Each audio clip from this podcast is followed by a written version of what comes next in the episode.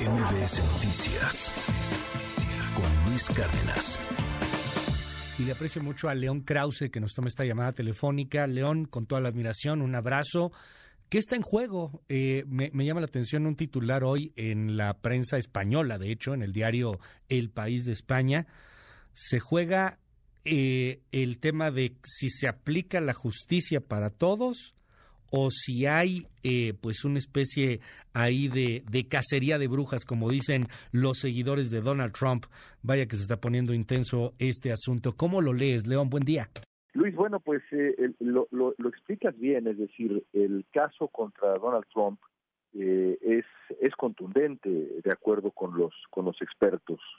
Trump sustrajo documentos confidenciales de la Casa Blanca eso ya es suficientemente grave, pero luego se negó a devolverlos, le mintió a su equipo legal, le mintió a las autoridades en lo que ha sido una historia que lleva varios años y eh, que incluye, eh, dentro de la evidencia que presenta eh, la Fiscalía, una confesión de Donald Trump. Hay una grabación de Donald Trump del 2021 en donde Trump acepta que hizo esto que te estoy describiendo eh, prácticamente todo lo que te estoy lo que te estoy describiendo. Es decir si fuera cualquier otra persona estaría eh, camino camino a la cárcel o camino al juicio que derivará en la cárcel. El asunto es que este juicio pues también se eh, lleva a cabo en otro escenario el escenario de la opinión pública y es ahí donde pues la enorme mayoría de las figuras del Partido Republicano han decidido una vez más cerrar filas alrededor de Trump. Hay algunas excepciones, el exgobernador de Nueva Jersey, Chris Christie,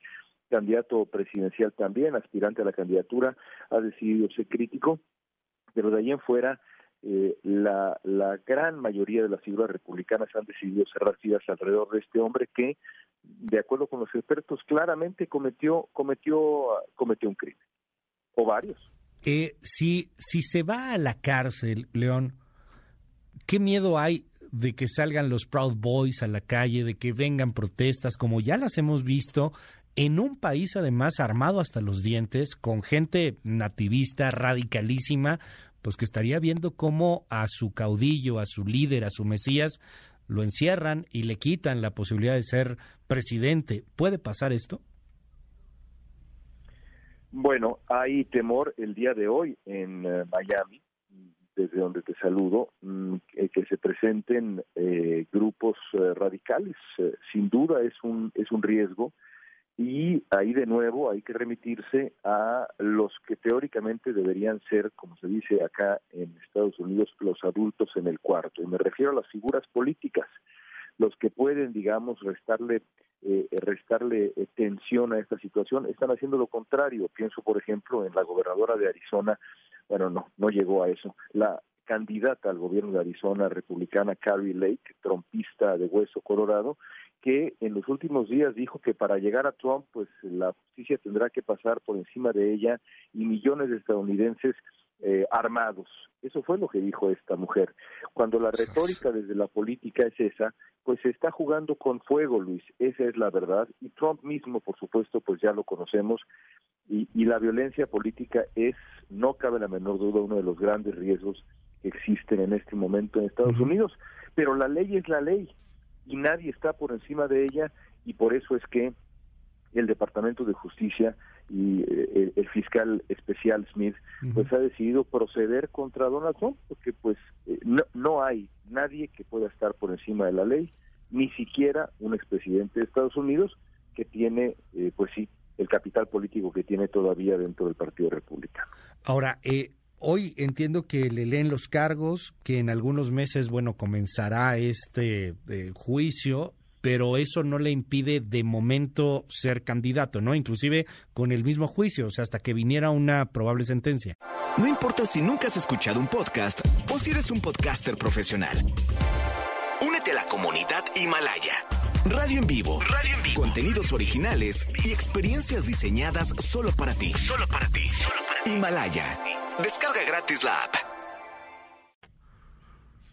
En absoluto, Luis. No, no hay nada que, no hay nada en todo este proceso que, eh, que, que resta derechos políticos a Donald Trump. Qué bueno que lo aclaramos porque eh, uno lo sigue escuchando. nada de todo este proceso impide que Donald Trump sea candidato presidencial o presidente de Estados Unidos.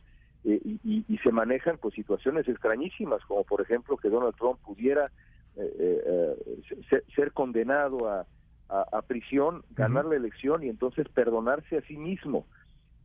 a, ese grado estamos en una situación sin precedentes en la historia de Estados Unidos, provocada eh, eh, eh, exclusivamente por la por la vanidad y podríamos sumar otras palabras de un hombre eh, que decidió llevarse esos documentos y luego negarse a regresarlos como era su obligación bajo la ley. Yo, yo sé que es una locura y, muy a propósito de que ya están empezando a, permitir ciertos experimentos con alucinógenos en los Estados Unidos. Yo, yo sé que esto suena muy loco, querido León, pero es que eso sí es factible, ¿no? O sea, que, que sea condenado, que lo metan a la cárcel y que inclusive voten por él él gane y, lo, y se perdone. O sea, si es un escenario que puede llegar a pasar. O sea, sí, sí está en, en la posibilidad.